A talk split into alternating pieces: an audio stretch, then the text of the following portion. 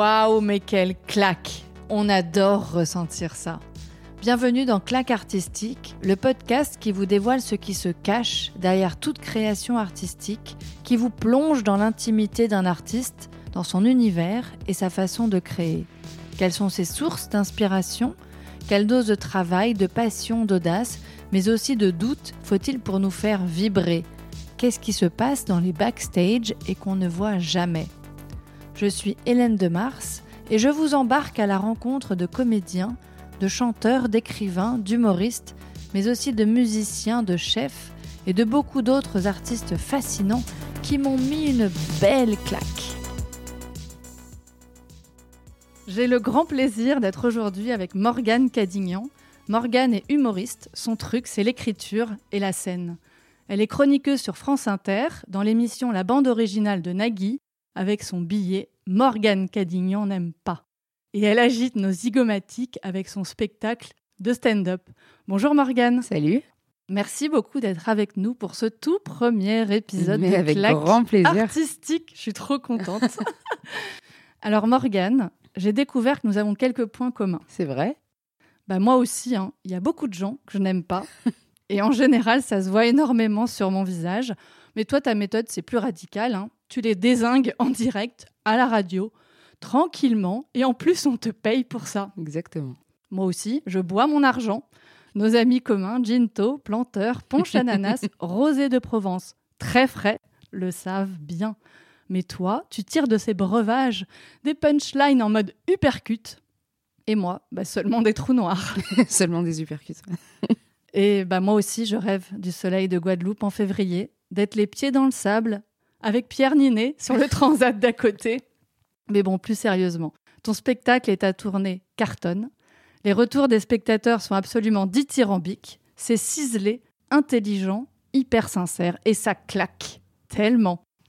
Alors je sais que ton agenda est bien rempli en ce moment. C'est quoi une journée type pour toi? Bah, une journée de semaine type classique, ça va être d'aller à l'émission euh, qui commence à 11h. Donc ça, c'est... Bon, la bonne nouvelle, c'est que c'est pas une matinale où je me lève à 6h du matin. Donc euh, je vais à l'émission. Après, en général, je déjeune... euh, Soit je rentre déjeuner chez moi, soit je déjeune avec quelqu'un, un pote, un rendez-vous, un truc. Et l'après-midi, j'écris.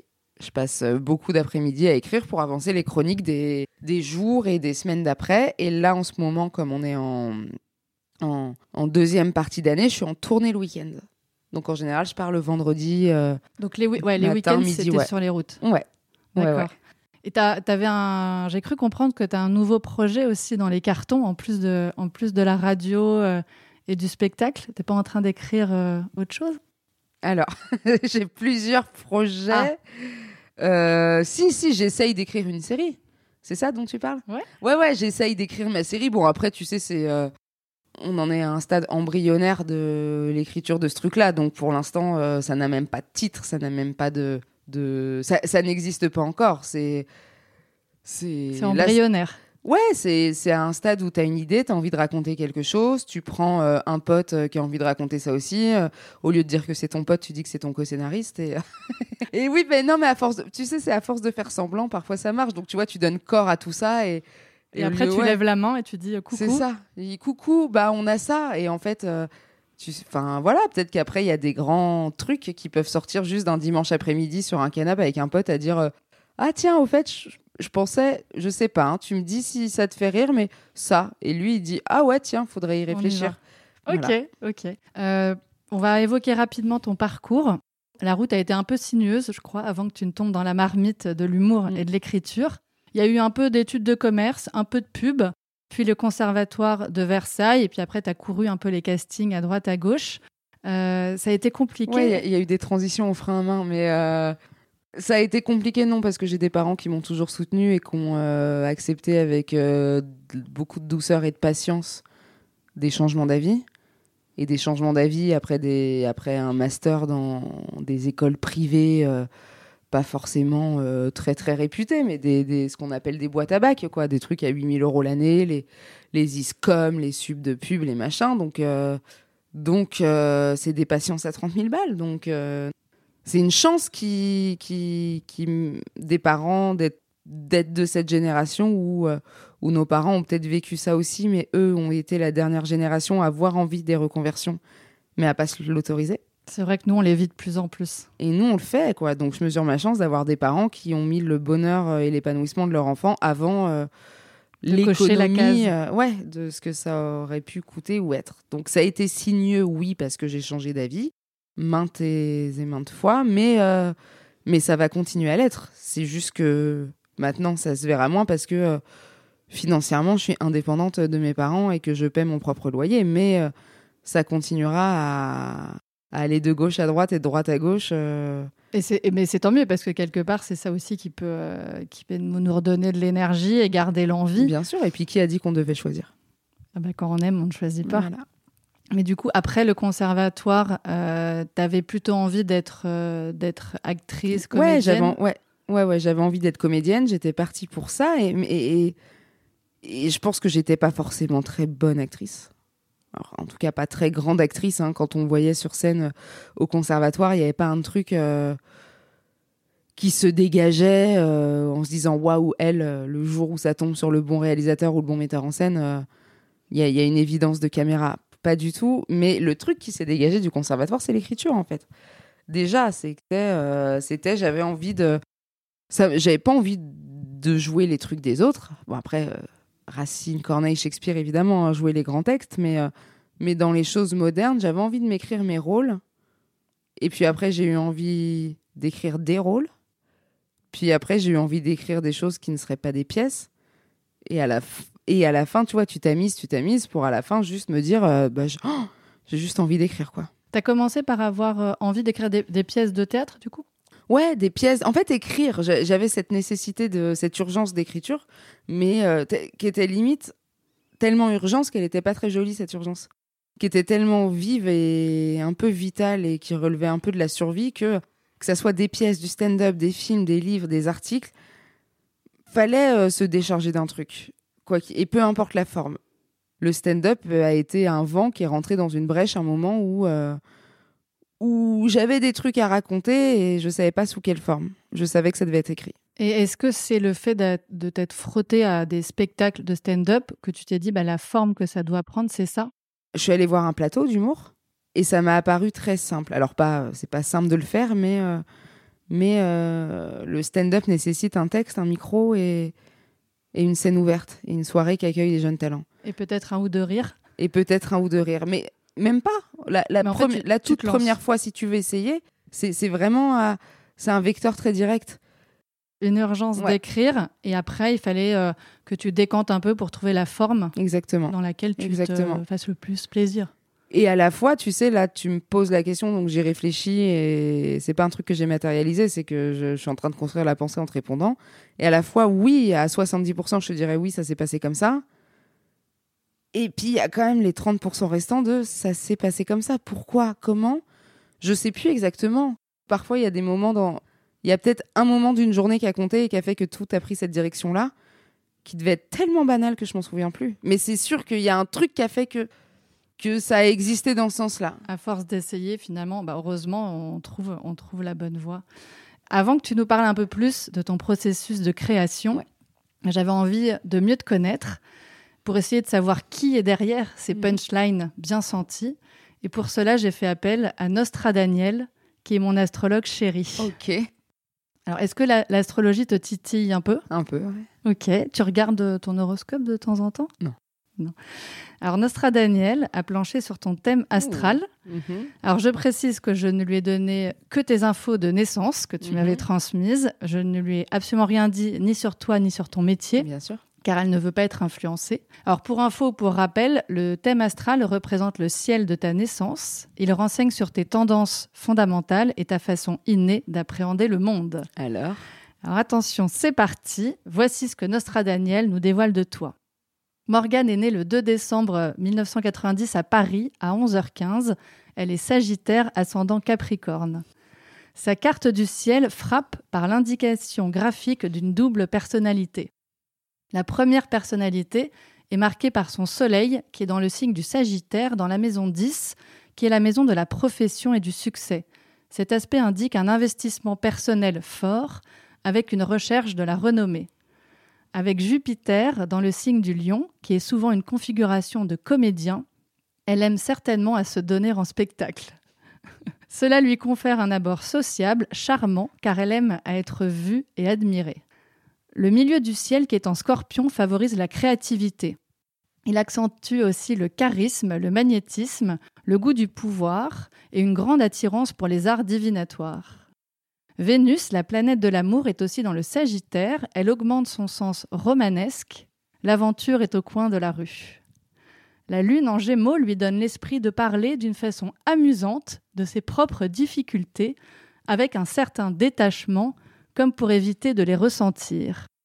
Je pense qu'on retrouvera un petit peu ça dans la suite. Faudra m'envoyer ça. Bien sûr. Mars, qui représente la force d'emprise sur le monde, l'incite à faire plusieurs choses à la fois et colore sa sensibilité d'une possible agressivité. La deuxième personnalité, qui cohabite bien sûr avec la première, dénote chez Morgane un aspect plus secret, plus apte à la solitude. Elle accentue son sens du contrôle et l'incite à ne compter que sur elle-même. Ce deuxième aspect de sa personnalité est influencé par Mercure, qui lui octroie des potentialités de réflexion et d'intelligence multipolaires, par Uranus pour son côté novatrice, et enfin Neptune la rend imaginative, rêveuse et mystique. En conclusion, Nostradaniel pense qu'avec une telle richesse de potentialités, si Morgane les fait jouer en harmonie, elle a les cartes en main pour jouer une très belle et intéressante trajectoire créative. Écoute, c'est complet. Tu me l'enverras? Non, mais c'est avec assez. grand euh, plaisir. Bah, il y a, y a quand même des des axes où ça vise assez juste, mais c'est troublant parce que. Ouais, après, c'est centré sur le positif. Hein. euh, Oui, en fait, je lui ai demandé sa mission, c'est d'axer sur euh, le côté voilà euh, la, la profession Mm. et euh, comme les, les artistes que- qui viennent dans claque artistique bah, sont très forcément créatifs. On le c'est une pattern qu'on retrouve, donc c'est intéressant de savoir ce qu'il y a de commun chez euh, chez tous. Mais il y a des choses très marquées parce que un peintre ou euh, un musicien, Nostradaniel ne lui dira pas euh, que il a envie de parler Bien de sûr. ses propres difficultés pour Ouais. finalement Ouais, les ouais, ressentir de telle ou telle façon. Donc chacun, ce qui est intéressant, vous exprimez à la fois votre personnalité et une sensibilité à travers un art, à travers une profession qui est très vous finalement. Et moi, ce thème, c'est pas moi. Ça, c'est C'est clair. fou. Et c'est ça qui est chouette, c'est de lever un petit peu le voile parce que je crois beaucoup, et c'est ce qui m'intéresse, dans le fait que euh, dans la création artistique, il y a beaucoup de vous. Mm. Et donc ça nous ouvre une, Bien sûr. une petite porte que je trouve, que je trouve assez chouette. Bah, merci beaucoup. En tout cas, c'est Et bien sûr, je te, je te c'est l'enverrai. intéressant. Bien, avec plaisir. Pour parler de ton écriture, comment on apprend à écrire finalement un spectacle de stand-up? Comment on apprend à écrire un. Bah, je sais pas si on l'apprend. Je pense qu'il y a juste un moment où on le fait et on l'apprend peut. Alors, tout ce que je te dis, j'en suis à mon premier, donc j'ai pas du tout de science infuse là-dessus, mais peut-être qu'on l'apprend en le jouant. Peut-être qu'on écrit un truc. pour moi, le plus dur, c'est d'arriver à une première mouture, quoi. T'arrives à un- une première dizaine de pages que tu vas jouer et accepter d'aller. euh, accepter d'aller montrer un truc euh, que tu sais profondément imparfait et qui est voué à évoluer. T'as pas pris euh, des cours, genre le stand-up en Non. 10 leçons Non, euh, non, faut pas du commencer par ça, finir Non, par pas ça. du tout, pas du tout. Et après, bah, tu te fais On- aider. on se hein. rend tu pas peux compte, avoir hein, des tu sais. non, bien sûr, mais tu peux avoir des, des co-auteurs ou un metteur en scène et ou des troisième œil ou des potes ou des gens de qui tu vas t'entourer qui vont te dire que ça c'est plus ou moins percutant, pertinent, que là c'est trop verbeux, que que ça c'est bien mais qu'il faut le couper parce qu'il y a trop de texte et et à force, à force tu y arrives. Moi au début c'était ping-pong et euh, se jeter dans le bain de. Ouais, et puis apprendre à couper, à la réécriture. Enfin, tous les auteurs, tous, machin, tous les gens qui écrivent disent que l'écriture, euh, le plus dur, c'est la réécriture.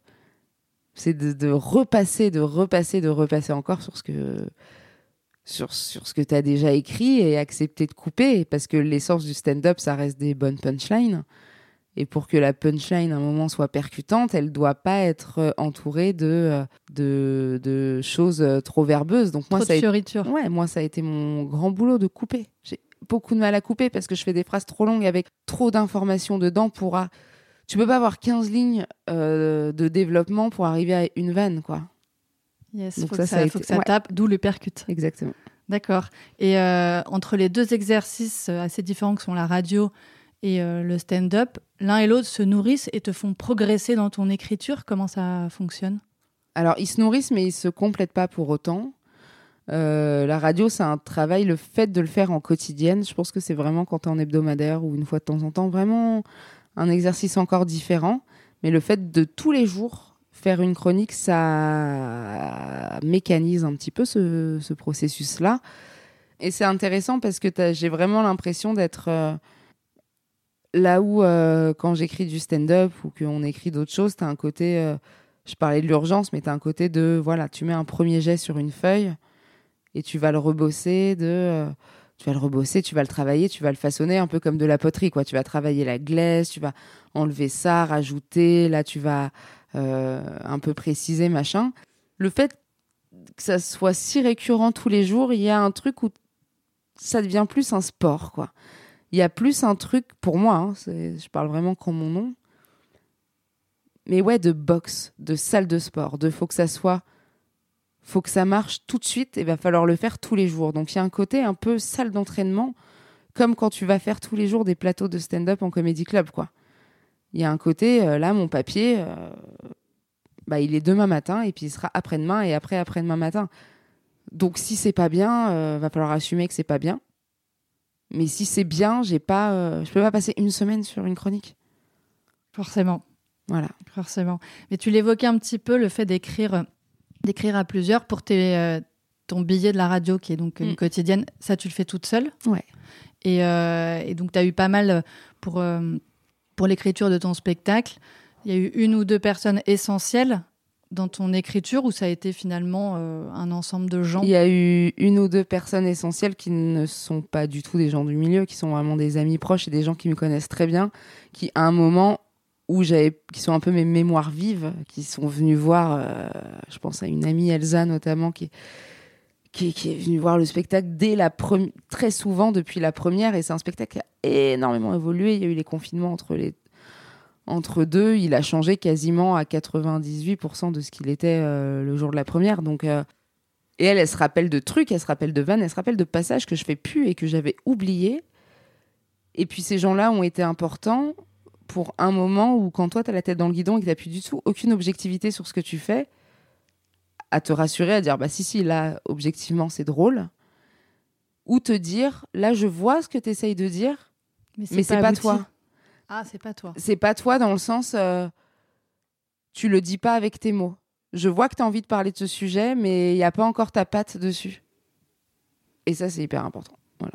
D'accord. Et euh, si tu devais parler de, du style Morgane Cadignan Ouais. en quelques mots, trois, quatre mots.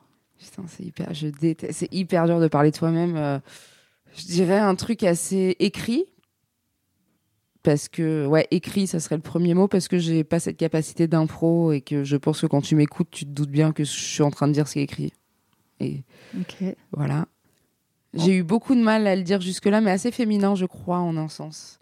Pas, pas féminin au sens girly dans les thèmes abordés, mais mais il y a peut-être une sensibilité un peu féminine Ouais. sur euh, certaines constructions poétiques ou métaphores ou ou voilà. Bon, ça c'est pas à moi de le dire, mais accessible, j'aimerais. Par les rapport gens à des générations, par rapport à des goûts, par rapport à quoi? Par rapport à des cercles, ouais, par rapport à des générations, par rapport à des à des zones géographiques aussi. J'ai j'ai beaucoup travaillé à faire que ce spectacle soit pas trop parisien. Il l'était énormément au début. Il était très parisien, générationnel, et, et j'ai vraiment essayé d'ouvrir au maximum de ce que je peux ouvrir sans bah, sans dénaturer non plus ce que je veux dire. Donc euh, je voudrais accessible. Donc, donc on a quoi? Accessible, Féminin. féminin et, et euh, écrit. Incarné, je dirais, parce que. Parce que, bon, après, ça, c'est l'essence du stand-up, mais j'ai l'impression que le personnage que je suis sur scène ou en chronique est pas trop éloigné de ce De que je toi? suis dans la vie, ouais. Ok. Euh, les, les bons ingrédients qui nous font marrer, est-ce qu'on a, est-ce qu'on le sait? On se dit voilà, s'il n'y a pas, euh, je sais pas, de la sincérité, euh, est-ce qu'on, qu'on c'est assez identifié ça? Ouais, bah déjà dans les. Oui, il faut bien sûr qu'il faut de la sincérité, il faut du panache, faut. Après, il y a des il y a des trucs qui marchent toujours, mais qui sont des modes. Hein. L'autodérision marche toujours. C'est c'est pour ça qu'on adore l'humour anglais et qu'on adore les gens qui se tapent dessus. L'autodérision ramène tout le monde. C'est-à-dire que si tu as un humour un peu noir ou ou quoi, tu, on acceptera toujours que tu tapes sur tout le monde si tu t'es tapé dessus en premier. Et le cul. Le ah cul, bah c'est con, mais ça, c'est un truc dont je me rends compte. Mais quel que soit le milieu, là, j'ai une bonne. J'ai une blague sur la pipe dans le spectacle. Bah putain, je te jure, c'est celle qui réunit tout le monde à chaque fois. Les jeunes, les vieux, c'est allez, allez, tout le monde se tient la main et parle de pipe, quoi. C'est. Euh, c'est fédérateur. Non, mais une bonne blague grasse. J'ai cru que tu allais dire, mais une bonne, non, bonne pipe. non, mais même, mais regarde, même dans les dîners, les trucs un peu coincés. Mais tu sais, c'est con, c'est comme un. C'est comme un paix. C'est comme un. Tu vois, j'en parlais dans le podcast euh, de Fanny Rué, mais une bite dessinée sur un pare-brise ou une bite dessinée sur un arbre. Ça nous fait marrer. C'est con, mais c'est con. Mais allez, ça y est, qui que tu sois, que tu lises. Euh, euh, des grands boucs, de la grande littérature ou automoto, euh, une bite dessinée sur un arbre, ça te fait sourire. Donc de la sincérité et du cul. ah ben ouais, de la sincérité, du cul et, et du rhum. Hein, la meuf hyper élégante. Et tout saupoudré de rhum. Est-ce que tu as des, des, humoristes qui clairement t'ont influencé et, et, ont, et ont infusé dans ton style? Je pense pas. Je pense pas. Il y en a que j'adore, il y en a que j'ai beaucoup écouté. Alors après, de là à, je, ne, je regarde très peu d'humour parce que justement, je sais que je suis très euh, euh, je suis pas imperméable. Je suis, je peux très vite tomber dans le mimétisme. Ah pour garder ton, ton style, il faut que tu, tu ah bah mettes ça à distance. Ouais. Ouais, ouais, bah parce que euh, ah bah parce que c'est terrible. Euh, moi, je, traîne deux jours avec Fanny Rué, j'ai l'accent belge, donc euh, si tu veux, si je commence à regarder tout d'un stand-upper, je vais commencer à jouer comme lui et, sans faire exprès. Mais tu sais, c'est donc tu t'es pas farci les spectacles des grands noms, du rire, nanana, pour. Non, il y, en a que j'ai vus mais je vu, je les vois si j'ai l'occasion de le faire, mais je me fais pas des masterclass de euh, aller pour ma culture d'humour, euh, je vais me regarder euh, tout Dave Chappelle, putain déjà parce que j'ai du mal à regarder, ça, m'emmerde de regarder des spectacles à la télé. Faut y aller. Hein. Voilà, je, trouve qu'il y a rien de, je rigole jamais autant que dans une salle. Et puis moi, je suis très, je déteins sur les gens et les gens déteignent sur moi, donc je, ouais, c'est. Et puis c'est dur, tu sais, c'est puis regarder des grands noms, t'as l'impression que ce que tu fais c'est de la merde. Et j'ai pas envie de m'imposer. Non, mais, tu... c'est vrai chez les acteurs et c'est vrai chez les auteurs. C'est, je veux dire, si, si demain je me dis, tiens, je vais écrire mon premier roman, je vais pas me mettre, pendant que je suis en train de le faire, à lire tous les prix Goncourt des dix dernières années parce que c'est terrible. Oui, en plus, à mon avis, ça bloque. Ah, bah, bien sûr. Ça bloque et tu te dis, ah, mais je serais pas machin. Je, je veux dire, nous, les humoristes, euh, il y a un syndrome de l'imposteur qui est déjà tellement inhérent à ce qu'on fait et qui est tellement euh, existant que je vais pas en plus aller le nourrir. Imposteur parce que tu piques aux autres ce que tu vois pour t'en resservir ou imposteur dans un autre sens? Non, imposteur dans le sens euh, putain, je suis payé pour ça quoi. Et imposteur dans le sens c'est pas drôle ce que je fais, c'est pas drôle ce que je raconte quoi, c'est ah oui, t'as une forme d'inquiétude de se dire ah merde, j'ai écrit ça, mais les gens vont se rendre compte que les, les gens vont se rendre compte en fait, on les a payés pour rire et en fait, ouais. ouais, ouais.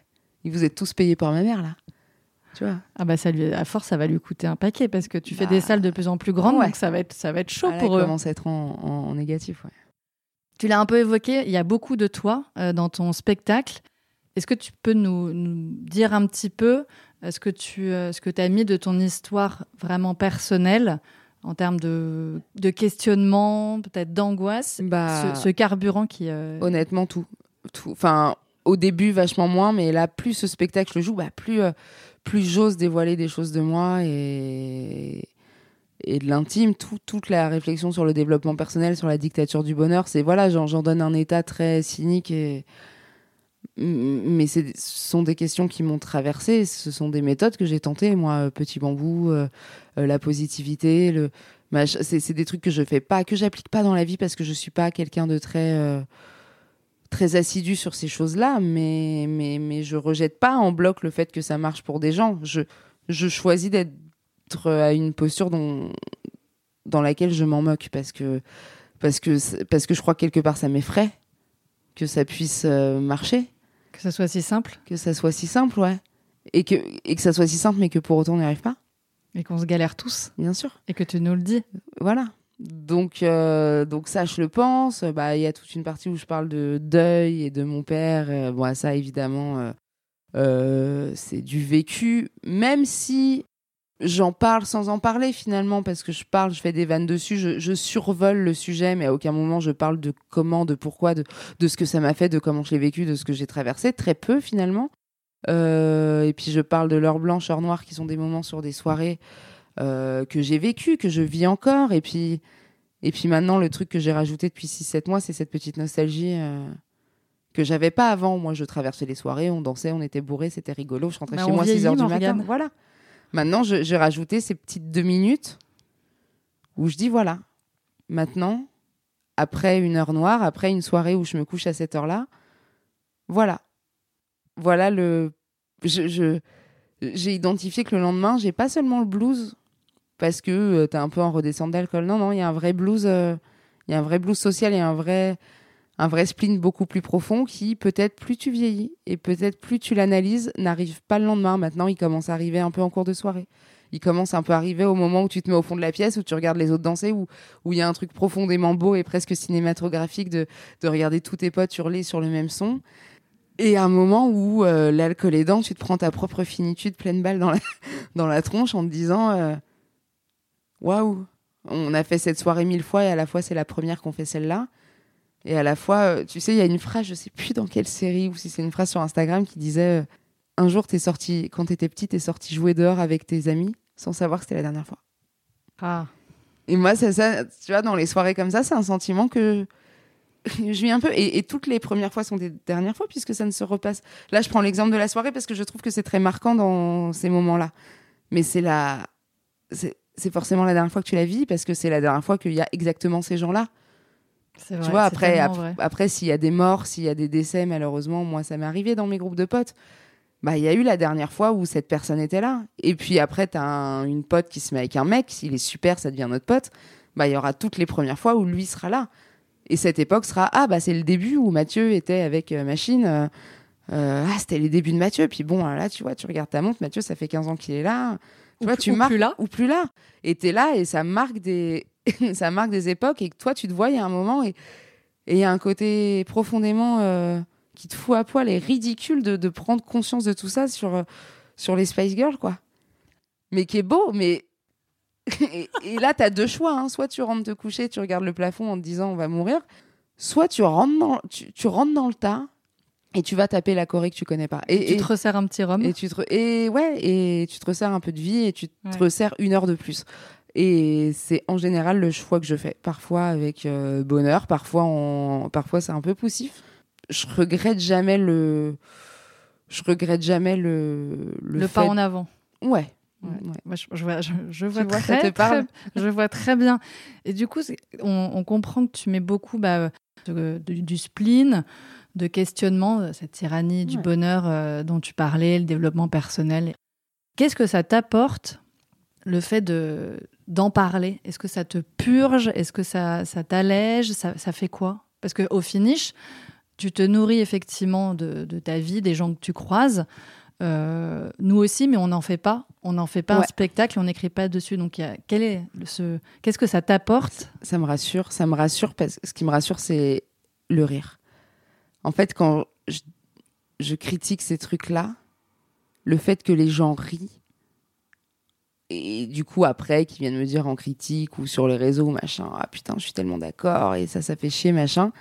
Je me dis ok on n'est pas tous anesthésiés. D'accord je suis pas toute seule. En fait ça ça me rassure et ça m'apaise dans le sens ok je me sens moins seule. Bon fallait que quelqu'un l'écrive euh, allez les gars je l'ai fait tu vois. Non mais ce côté un peu con de bon je vais faire des vannes tout haut sur ce que tout le monde ressent tout bas. Pas sur ce que tout le monde pense mais sur un truc qu'oppresse un peu tout le monde. Ah, venez, on en rit un bon coup. Et quand on en rit, t'es là, ah putain, ok. Non, mais il n'y a pas de souci, hein, je vais être la première à, aller faire du. Meuf, je pars au Maroc faire un camp de yoga. Enfin, je, suis la première à foncer à fond dans ces trucs-là, mais en fait, c'est aussi cette. Euh, j'aime bien parler de ça pour avoir le. je trouve qu'on manque de nuances et puis il faut aussi peut-être à un moment se donner le droit de se tromper, le droit de changer d'avis sur ces trucs-là. On peut trouver le développement personnel complètement ridicule et moi je me ferme pas la porte à arriver un jour à dire dans un sketch je disais ça et en fait euh, j'ai lu le pouvoir du moment présent, ça a changé ma vie, peut-être. Mais je, je, bien sûr, s'il y a des gens que ça aide, tant mieux. Mais pouvoir prendre deux secondes, deux pas de recul et se dire bon, moi je questionne juste. Euh, tiens, qu'est-ce que ça qu'est-ce que ça dit de nous et à quel moment c'est un peu ridicule. Après. Euh, de nous et de notre époque aussi. Bien sûr. Mais moi, je suis pas philosophe, donc euh, je fais une vanne sur des gens qui n'ont pas de bras, quoi. Vraiment, c'est ça, hein. c'est tout. Et euh, entre ton envie de nous dire des choses dans ce côté je dénonce et ton envie finalement de te rassurer sur des choses plus personnelles jusqu'au jusqu'au deuil qu'on expérimente tous, les, ces deux poids. C'est-à-dire dire des choses, c'est vraiment lié à, notre époque, au fait qu'on est quand même, on a euh, notre âge, on vit euh, en France, on a notre histoire. Puis après, des choses plus personnelles, tu mélanges les deux avec bonheur. C'est ça l'équilibre aussi euh, d'un spectacle où tu te fais plaisir? Bah en fait, c'est une bonne question. Je la comprends. Peut-être que je le fais. Inconsciemment?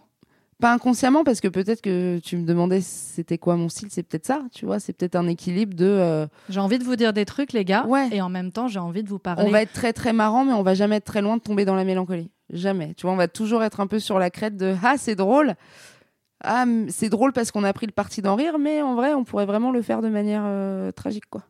Mais euh, mais peut-être que je le fais et que je m'en rends pas compte. mais moi ça fait pas ça fait pas longtemps que je prends du stand-up, c'est encore un saut dans le vide et et je suis encore un peu dans, dans ma manière de faire du stand-up, elle est encore un peu dans la survie, elle est un peu en aller chercher le rire. Aller chercher le rire, ça rigole, je suis soulagée. Il y a encore un truc de recherche de soulagement et de recherche que ça se passe bien. Et ça marche. Et ça marche. Et après, quand tu as un public qui est un peu acquis à ta cause, qui aime ton style, machin, là, tu peux un peu, peut-être, euh, peut-être que je le ferai plus décortiquer de. Euh, où est-ce que j'ai pris du plaisir, où est-ce que j'en ai moins pris et comment je fais pour, euh, pour que ça recommence. Je suis pas encore dans l'analyse de ça, là je suis encore dans le OK, putain, ils ont ri, waouh. Je, je, prends. Ouais, blackout en sortant, je sais pas comment, comment j'ai fait, mais ils ont rigolé. Il y a, y a, Blanche Gardin qui dit euh, une des grandes qualités du stand-up, c'est de faire communiquer les gens sur le fait qu'on est tous cinglés. J'aime beaucoup. C'est vrai. Et que c'est pas grave.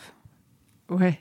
Et que c'est le seul truc que je rajouterais si, si je peux me permettre de rajouter un truc après la Blanche Gardin. Mais évidemment qu'on est tous. Mais ça, c'est ça. ce que tu dis, et c'est pas grave, je pense que c'est pour ça aussi qu'on prend notre billet pour aller vous voir sur scène. Ouais. Parce que quelque part, tu nous rassures aussi. Ouais. Oui, oui, moi je voulais que les gens sortent de spectacle en ayant envie de faire la teuf et de se dire que bon. On est tous cinglés, mais c'est pas grave, les gars. Voilà. Bon, une fois, tu vois, on est tout. Ok, on est une fois qu'on s'est. Ok, c'est la merde. Bon, une fois qu'on s'est dit ça, qu'est-ce qu'on choisit?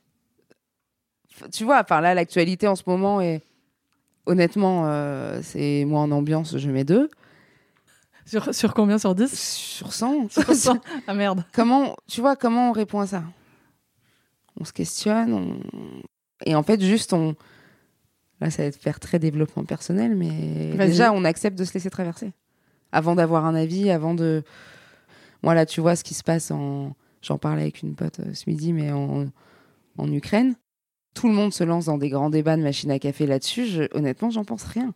Évidemment que ça me, ça me rend très triste, que je voudrais aider, que je me sens impuissante, que, que c'est terrible, mais c'est tellement gros que je me vois tellement pas, pour l'instant, écrire des blagues là-dessus pour ça que les chroniques d'actualité. C'est vrai que t'as pas, pas fait euh, les sujets euh, politiques d'actu. C'est pas. Même le Covid. Je vais faire deux trois blagues faciles sur les masques, sur oh, le confinement c'était bien, les culottes, le, pain, mais, euh, mais, les culottes, le traîner en culotte, je veux dire, et faire du pain, mais faire du pain en culotte. Voilà. Mais tout ça, c'est putain, pour, le petit être humain friable que je suis, c'est quand même énorme. Bah, ça fait beaucoup. puis putain, je passe, euh, honnêtement, très égoïstement, je vais pas mentir, hein, je suis un être humain très individualiste. Hein, je passe 22 heures euh, sur 24 de ma journée à penser à comment m'en sortir moi-même et, ce que je renvoie aux autres et comment les autres me voient. L'Ukraine, tu vois, c'est. C'est terrible, mais, c'est trop dur. Justement, on te disait euh, les blagues sur la politique, pas facile. du coup, je, je, me demande comment tu vois les choses sur cette Grande question, peut-on rire de tout? Est-ce qu'il y a une limite à l'humour? Non, il n'y a pas de limite. Non, non, moi je ris de tout avec mes potes. hein. Mais est-ce qu'on peut euh, rire de tout en dehors de ses potes Je sais sur pas. scène? Je sais pas.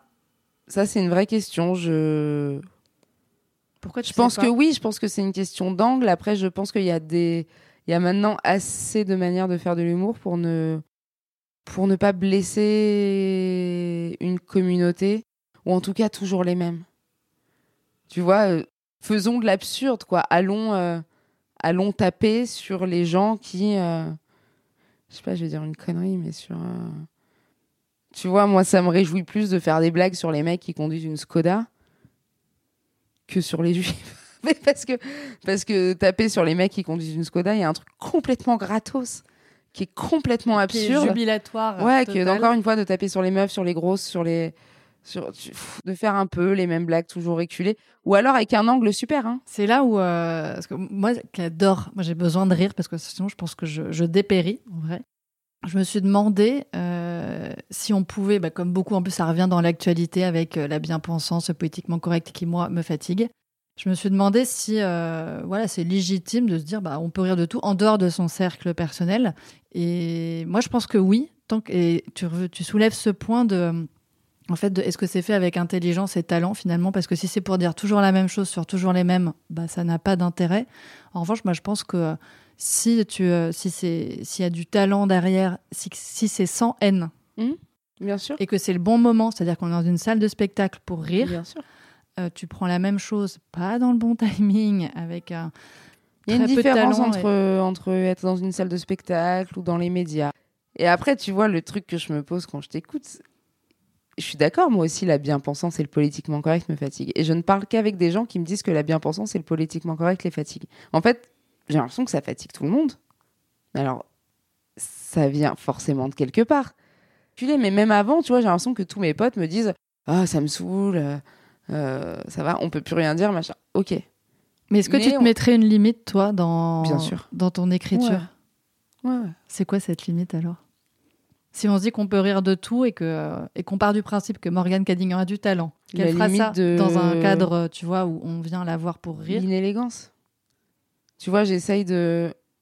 Le gratuit me fait rire. L'absurde me fait rire.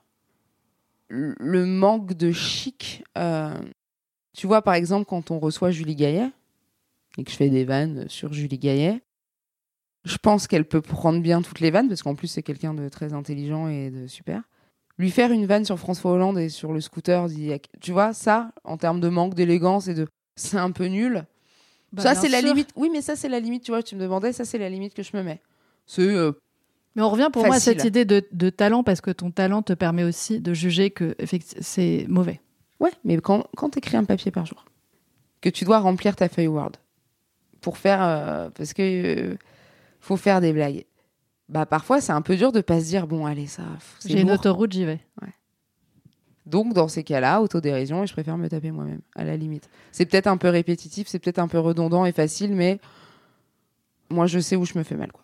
J'ai été tellement vexée par des vannes, j'ai été tellement peinée par des choses qu'on m'a dites, mais en plus sans vouloir, quoi, sans, sans que ça soit vraiment des attaques visées, mais mais il y a des gens parfois qui lâchent des petites phrases comme ça et toi tu repenses et là ça, ça vient, tu vois, ça vient se loger entre deux côtes et, et ça va ça, ça va déclencher des. Mais parce que c'était méchant. C'est d'où mon point. euh, si Non. c'est sans haine, Oui, tu vois? oui, oui, Donc en fait, toi, tu te dis, on peut, on peut rire de tout, plutôt oui, Mm. mais tu te mettras quand même des limites. Mais finalement, c'est la limite que tu de l'intelligence de l'exercice, parce que euh, Oui, mais je sais qu'il y a des. Je suis pas assez intelligente et je suis pas assez fine et je suis pas assez bonne sur certains sujets, ou en tout cas, j'ai pas assez de recul pour le faire avec élégance. Des vannes euh, trop politiques, je ne vais pas avoir le, savoir et la culture dans ce domaine-là pour bien les faire.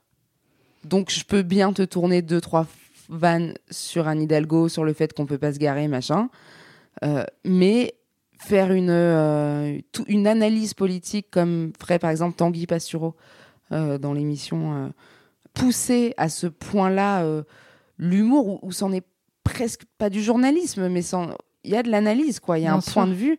Je sais pas le faire. J'en suis pas capable. Je ne lis pas assez euh, l'actu là-dessus. Je, je ne sais pas le faire. Donc, je trouve que l'élégance, c'est pas forcément faire élégamment. C'est aussi ne pas aller là où tu sais que tu gères pas. Et euh, il y avait- il y avait Guillermo Guise, que j'aime beaucoup, toi aussi, je sais, qui disait que lui, il aime les tabous, Mm. clairement, et il aime surprendre. C'est Mm. aussi- c'est aussi pour ça que je te demandais, tu vois, euh, Bien sûr. cette idée de limite, et qu'à un moment, bah, lui, euh, je pense qu'aussi ça colle bien à sa personnalité, Ouais. d'aller chercher euh, cet angle-là, ce couloir-là, Ouais, à dans la fois, lequel il est à l'aise. Ouais. Et à la fois, il le fait bien parce que c'est une des personnes que je connais qui se remet le plus en question. Le plus souvent, il est. euh, c'est, je dis pas ça parce que c'est mon ami, mais il est en mise à jour permanente. Et c'est ça son deuxième. C'est ça, au fond, un des sujets de son deuxième spectacle. Tu prends plus de plaisir à écrire ou à être sur scène À écrire. Ok. On va quand même parler un peu de la scène. Allez. T'es comment avant de monter sur scène? De moins en moins stressée. Je suis impatiente. Ça me saoule quand ça commence pas à l'heure, j'ai envie d'y aller. J'ai envie d'y aller. Tu sais, c'est. Tu frétilles un peu. Ouais, je frétille un peu. là, en, en le disant, tu Ouais. as frétillé. Non, mais tu sais, t'es- t'es t'es autour. Tu sais, t'attends ton tour, quoi. T'es autour de la piscine euh, en EPS et putain, euh, faut, faut regarder les autres mon faire maillot, des les gars, longueurs. j'ai envie. Ouais. Ouais, ouais, t'es là, puis on va pas se cailler sur le bord, euh, c'est bon, quoi. De toute façon, ça va se passer. hein. Et une fois que tu y es, une fois que tu es sur scène, il se passe quoi? En termes d'émotion, de ressenti, euh, d'énergie? Alors, ça dépend des fois. Parfois, ça se passe très bien, c'est super, ça te porte. t'as- t'as- pff, je, pourrais rester 4 heures sur scène tellement j'ai l'impression que je suis avec les gens et que les Morgane, c'est fini. moi. Morgane, c'est fini, il faut partir. Ouais, Non, c'est non. le monsieur balai. hein. Euh, mais euh, parfois c'est dur, faut, faut se dire la vérité. Parfois ça marche moins bien. Parfois c'est long. Parfois l'heure, l'heure de spectacle, je la sens passer. Et je la sens passer euh, physiquement. Tu sens Mal au dos, tu tenir, debout, tu ouais. parles. Je, je- je- je m'accroche au micro, je le serre, je me prends les pieds dans le tapis. euh, euh, où je me trompe sur des mots, je, je sens que ma voix elle est pas là, que, que mon esprit. Tu sais, c'est comme quand tu fais de la méditation. Dans les méditations, on dit vachement euh, Hop, vos pensées vont partir, c'est normal, recentrez-les. Parfois, je suis en train de parler et, et je pense, et, et mon cerveau il part. T'es pas là. Je me regarde jouer, je suis pas là et hop, je suis obligée. Et t'as des soirs où je suis. Alors la fatigue aidant, hein, parfois c'est dur d'être. T'as un sentiment de désancrage parce que t'es fatigué, mais parfois je sens mes, mon esprit qui se barre et toutes les cinq minutes, non. Tu sais, comme un ballon qui s'envole, je dois aller le rechercher pour me refoutre dans mon propre corps, me dire non meuf, t'es en train de jouer là, allez, c'est une heure, allez, tu te concentres. Les gens ils sont là, ils ont payé, ils ont envie de te voir, non non, sois là. Ça, si, eh, dans une heure t'es dans ton lit à l'hôtel, ça t'y penseras. euh, ce, ce, ce- penseras plus tard à ça. Et tu vois, de faire cet effort. Mais tout ce que je te dis, pendant que tu es en train de parler et de faire tes vannes, parce que tu as une capacité au bout d'un moment, quand tu connais très bien un spectacle, est-ce que ton cerveau arrive à se dédoubler ou à se tripler et à ouvrir plusieurs tiroirs là-dedans Et je n'aime pas quand j'arrive pas à être à ce que je fais. Et c'est un vrai problème que j'ai dans la vie de tous les jours. Quand je bosse et que je suis à fond dans mon rythme, dans mon tunnel de taf, je, je n'ai qu'une envie, c'est d'avoir quatre jours pour me détendre. Et quand j'ai quatre jours pour me détendre, je ne sais pas quoi en foutre, je ne sais pas le. Enfin, je, je- le, moment présent est, un truc très obscur pour moi. Je suis toujours dans, dans un avant ou dans un après, mais qui existe déjà plus parce que. Mais là- t'arrives quand même à kiffer sur scène Bien sûr, bien. Non, non, mais là, je te parle parce que tu m'as dit comment ça se passe. Je t'ai dit parfois ça se passe, c'est super. Ça, c'est quand ça t'échappe et que t'es ça- pas présente. Oui, voilà, ça, c'est les fois un peu plus relous qui sont Ouais. extrêmement minoritaires par rapport aux fois où je suis là, où c'est génial, où ça répond, où c'est du tac au tac, euh, c'est du ping-pong avec les gens, il y a une vraie communion, c'est trop bien. Et est-ce que tu as eu euh, dans les anecdotes de scène des, moments absolument horriblissimes? Peut-être au, dé- au début, hyper non, dur. j'ai euh, eu des moments cocasses, mais honnêtement, j'ai pas eu de moments horriblissimes. cocasses. Euh, c'est t'as une ou deux anecdotes un quelqu'un qui marrantes, se lève, euh. quelqu'un qui parle, quelqu'un qui est chiant. euh, euh, euh, à un moment à la fin, j'ai un sketch sur un fœtus qui est très très vulgaire et puis de me rendre compte qu'il y a une meuf enceinte, mais vraiment de 14 mois. La pauvre. Qui, qui déboule, de, qui dégueule de grossesse, euh, qui, est- qui est énorme euh, au premier rang et c'est hyper drôle parce que je me dis putain, la honte, euh, vraiment, je vais faire ça devant elle. Des problèmes de régie, des moments. Mais j'ai pas eu un moment horriblissime où je me suis dit qu'est-ce que je fous là? Tant mieux. Ouais. Et quand, tu, quand le spectacle est fini et que tu regagnes les coulisses, là, t'es comment? T'es dans quelle émotion? Je suis électrisée. Alors quand ça se passe pas, quand ça se passe bof, je suis abattue, j'ai envie d'aller me, j'ai envie d'aller me coucher, et puis du coup je suis soulagée, hein, parce que quand les soirées un peu plus dures où ça rigole moins, quand tu sors de scène, t'as envie d'aller te cacher, quoi. C'est, t'es là, oula, enfin, ça fait une heure, une heure et demie que t'as des yeux euh, inamicaux sur toi. Donc en sortant de là, t'as juste envie de te terrer, t'es très très content d'être tout seul et qu'il y ait personne pour te regarder. Mais euh, quand ça se passe très bien, t'es un peu électrisé, quoi. Et après, du coup, ça y a, vous allez faire un peu la fête. euh, J'aimerais tellement te dire ça et, et en vrai non. Donc c'est pas la tournée des bars. euh, Bah non, parce les- que la- tu sais- les bonnes bouffes euh, avec l'équipe. Ou, euh, Un peu, un peu, mais tu sais, il y a quand même une décence à avoir euh, pour les gens. Et c'est, enfin, tu vois, là, ça a été tellement dur pour la culture. Et c'est tellement chouette que les gens reviennent en salle. Je me dis, le- le- la moindre des choses, c'est d'être à ce que je fais le lendemain. Ouais, tu Et dis que c'est- sinon t'auras pas assez Ouais. d'énergie. C'est de pas jouer bourré, quoi. C'est de, tu- non, mais non c'est mais de- alors j'allais pas jusque non, mais là. pas bourré, mais de, de pas jouer en gueule de bois, à me dire, allez, vas-y, je plie le truc en 1h20 après, on va se coucher parce que je suis éclatée. Il y, a, euh, il y a quelque chose que j'aime bien aussi évoquer, c'est les backstage et ce qu'on voit pas trop, euh, voire jamais, nous, le public. Euh, pour l'écriture, dans quel contexte tu écris? Donc plutôt genre au calme, en musique euh, Ah non, au calme, dans le silence. Soit Le seul. Euh, Alors, je mets du piano ou des trucs sans parole, en tout cas. La musique, euh, voilà. J'écris dans mon salon. Après, je peux écrire dans mon lit, dans le train, dans... au bar en bas. Est-ce que tu écris plutôt sous les volutes de l'alcool ou sous la magie de Volvic? Ah, sous la magie de Volvic. T'es plutôt un oiseau matinal ou un animal nocturne? Ce qui est horrible, ni l'un ni l'autre. Je suis vraiment. J'écris l'après-midi. Je suis vraiment un hybride d'après-midi. Ouais, ouais, c'est. Non, alors je peux pas. Honnêtement, ça serait vraiment mentir aux gens de dire que je suis matinale. Euh, ouais, si à choisir, ça serait plutôt nocturne. Mais pas non plus. Non, mais euh, genre, euh, t'es pas, parce que je pense qu'il y a des écrivains, tu sais. on Oui, dit, je suis voilà, pas Amélie et- Nothomb. Je me, je me lève pas pour écrire de 3 à 7 heures. Non, non. Donc non. Ok. Euh, plutôt en mode discipline avec un timing pour écrire ou euh, freestyle, bah, ça vient quand ça vient. Alors sauf pour tes chroniques quotidiennes, j'imagine. Et c'est un peu le bordel. T'as des notes par-ci par-là. Discipline à fond pour les chroniques. Un peu plus freestyle et détendu pour le stand-up. Tu parlais d'une urgence d'écrire et d'un vrai besoin d'écriture. Euh, donc l'écriture pour toi, donc ça coule facilement. C'est un plaisir ou c'est un peu plus euh, laborieux, angoissant? C'est les deux. C'est. C'est les deux en même temps et sans cesse. C'est. Je le fais parce que je veux le faire, parce que j'aime le faire, parce que j'ai besoin de le faire, mais un moment pour le faire bien, et puis pour être payé pour le faire et pour délivrer quelque chose aux gens, il faut quand même que ça soit fait méthodiquement et correctement. Mais ça coule facile, ça coule plus ou moins facilement.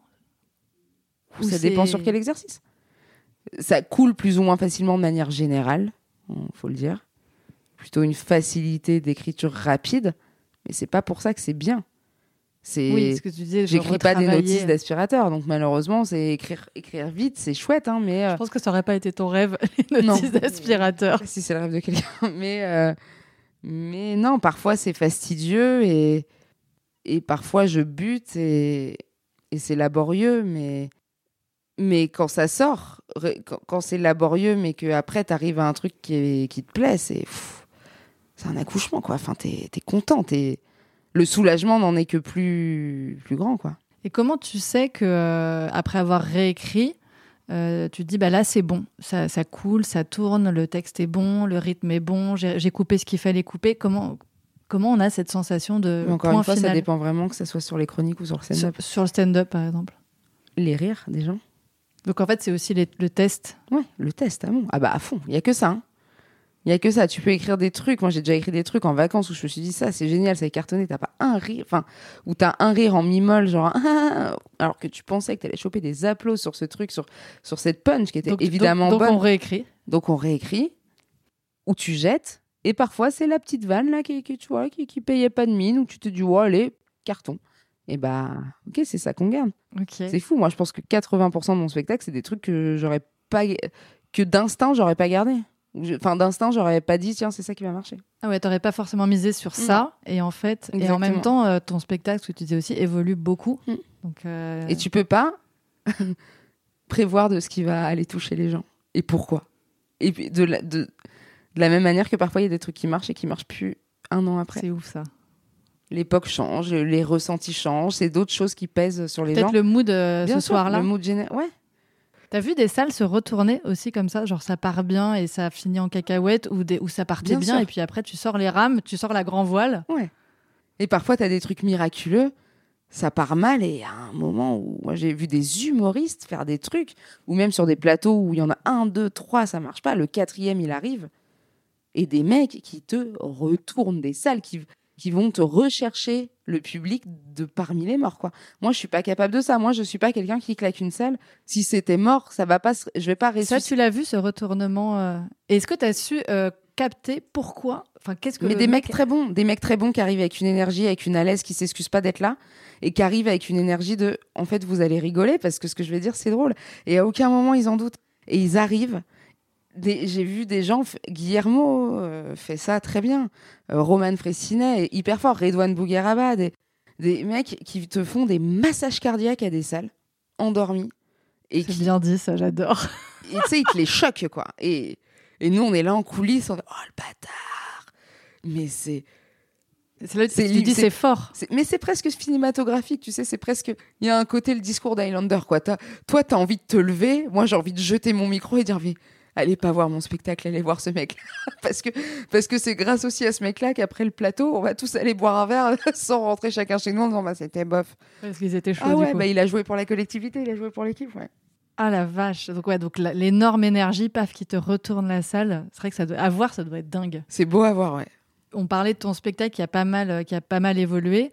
Ça a pris combien de temps, combien d'étapes en fait entre euh, la naissance euh, avec les premiers tests, les rodages, les minus salles, peut-être des galères, un moment d'une époque on pourrait dire l'adolescence Ouais. de ton spectacle et euh, peut-être maintenant où c'est euh, les grandes salles, un peu comme euh, l'âge adulte. Par quoi t'es passé? Juste pour qu'on se rende compte, parce qu'en fait, euh, on dit aujourd'hui, voilà, bah, Morgane, elle est euh, tous les jours sur France Inter, elle a un spectacle qui tourne, ça cartonne, retour de dingue, mais en fait, t'es passé par plein de petites étapes. Ouais. Bah, sur le spectacle, c'est passé vraiment par un long moment où je l'aimais plus. Tu l'aimais plus? Ouais. Après le Covid, j'avais pas envie de le reprendre. Parce que ça faisait un an et demi qu'il était en sommeil. J'avais pas envie de me replonger dans ces textes-là, de, raconter ces choses dont j'avais l'impression qu'elles étaient plus moi, qu'elles étaient plus très actuelles. Puis tu sais, il y, y a ce truc bizarre aux sorties du Covid. On savait pas si les gens avaient envie d'entendre des analyses d'humoristes sur la pandémie, d'entendre des blagues là-dessus, ou, si au grand contraire, fallait parler d'autre chose.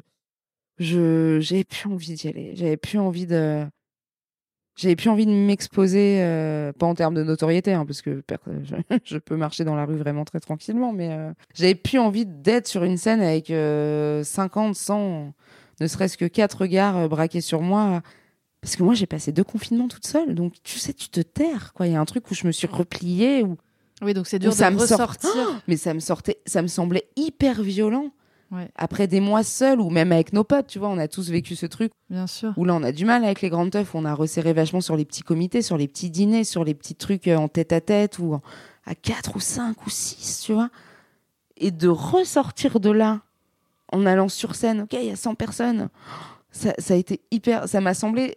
Alors je l'ai bien vécu, je l'ai- je l'ai mieux vécu quand ça s'est passé que tout le moment où je l'ai appréhendé les 2-3 mois d'avant où, où ça me semblait être d'une violence. Donc Mais t'étais vra- pas du tout dans le mood euh, je trépigne, j'ai envie d'y aller, ça m'a manqué. Ah j'avais l'impression d'enlever mon peignoir pour aller dans un bain de glaçons, quoi. C'est, enfin, j'étais, c'est dur, tu vois. C'est toute une machine qui, qui se remet en route, la machine de l'habitude, la machine du trac avant d'y aller, la machine du soulagement. de- on va enlever ça parce que ça marche pas. On va essayer d'écrire là-dessus.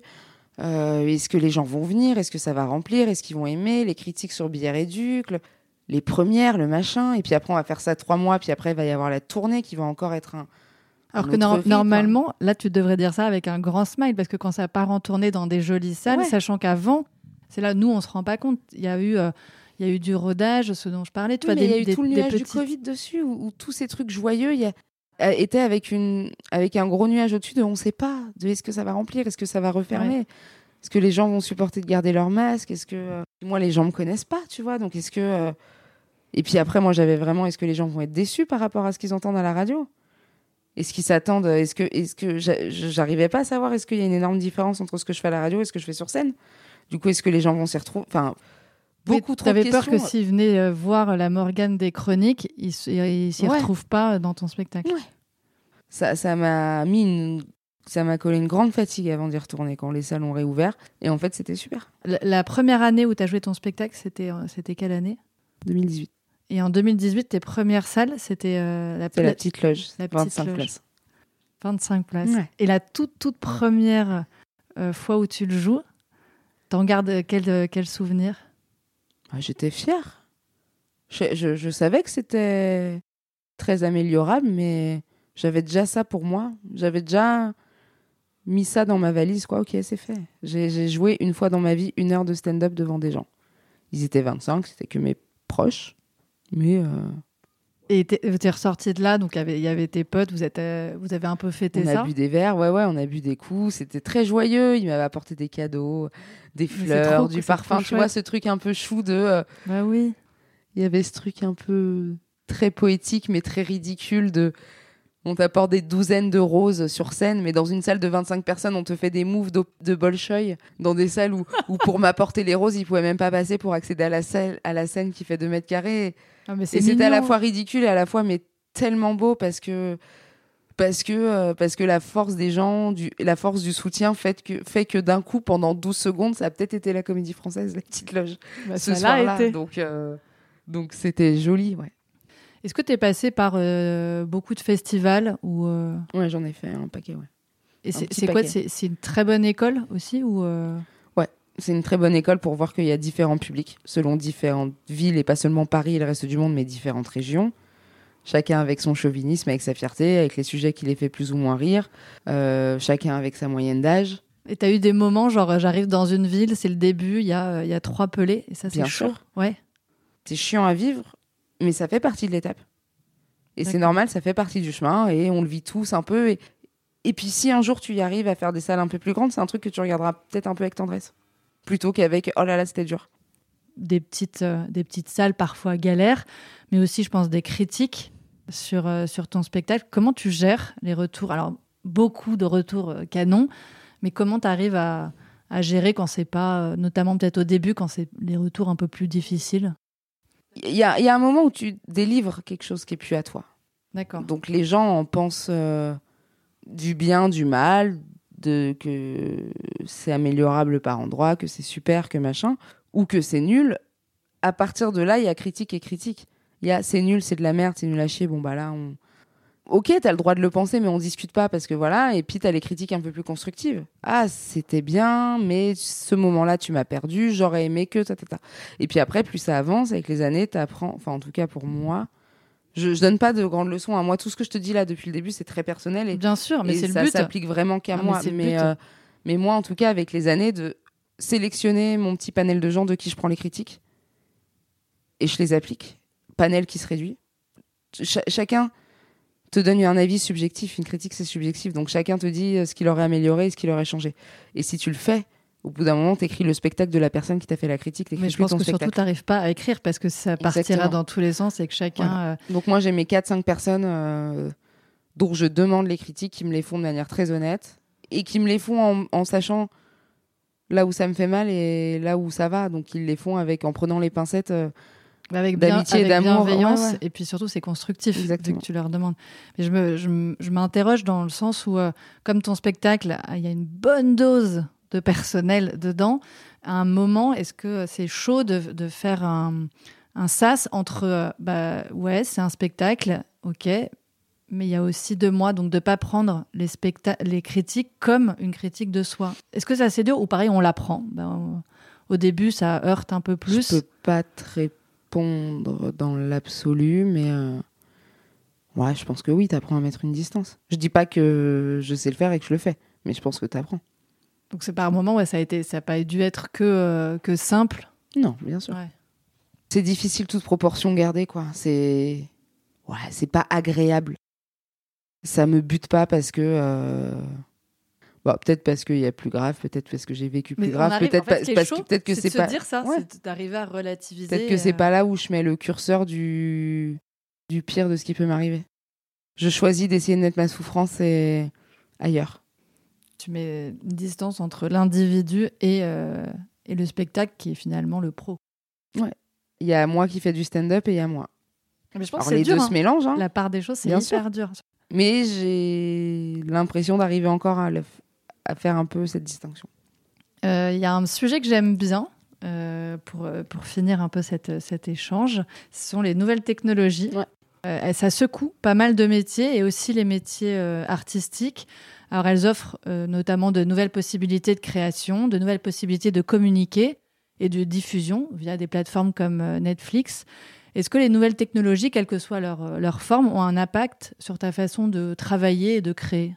Ou dans ce que tu veux produire On parlait d'une série, mais est-ce Je qu'il y crois a- pas. Telle une bonne grosse boumeuse, je vais vraiment me laisser dépasser par ça.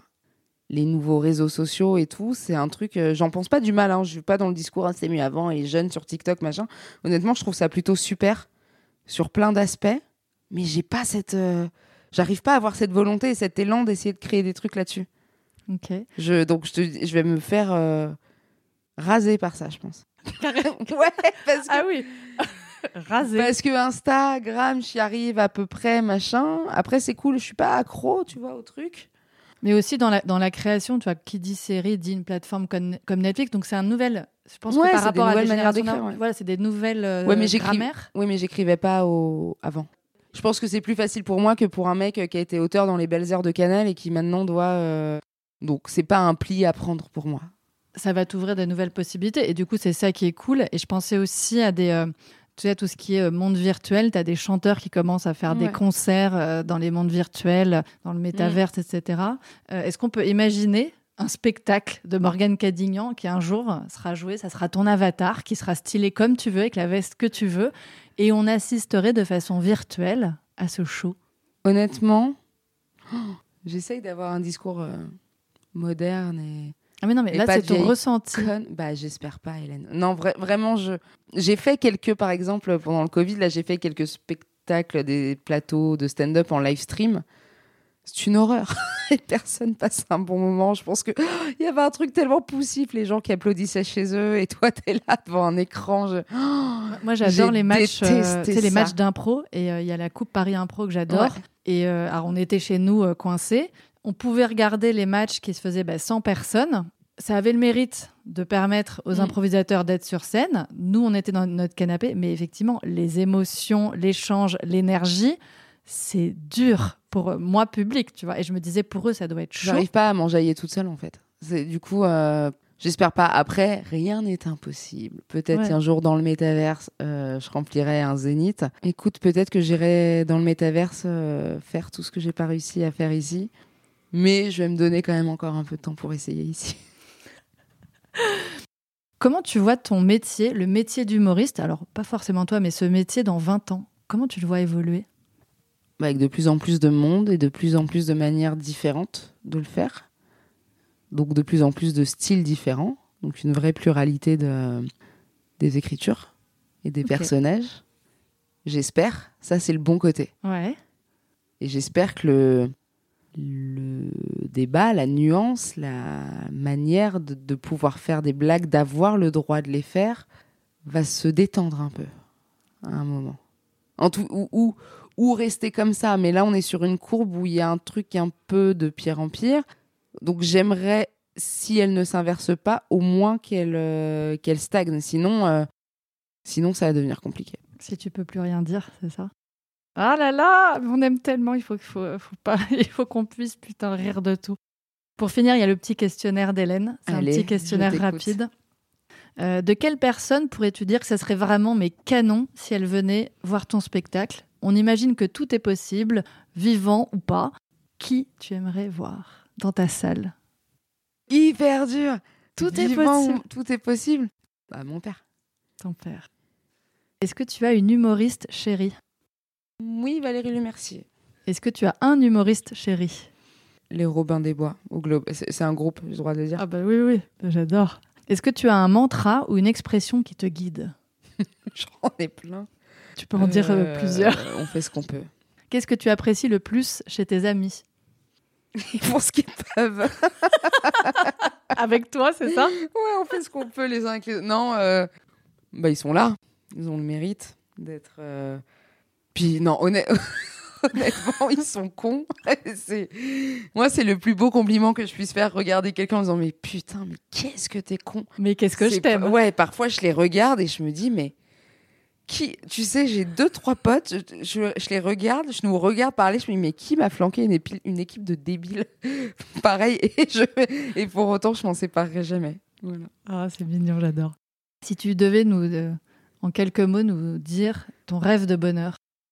C'est même débile, avec euh, éventuellement euh, du soleil, de la chaleur, un, un grand jardin et se raconter des débilités jusqu'à très tard, avoir des petits moments mélancoliques, repartir sur de la stupidité, aller se coucher et, et que tout ce monde-là soit encore là le lendemain matin.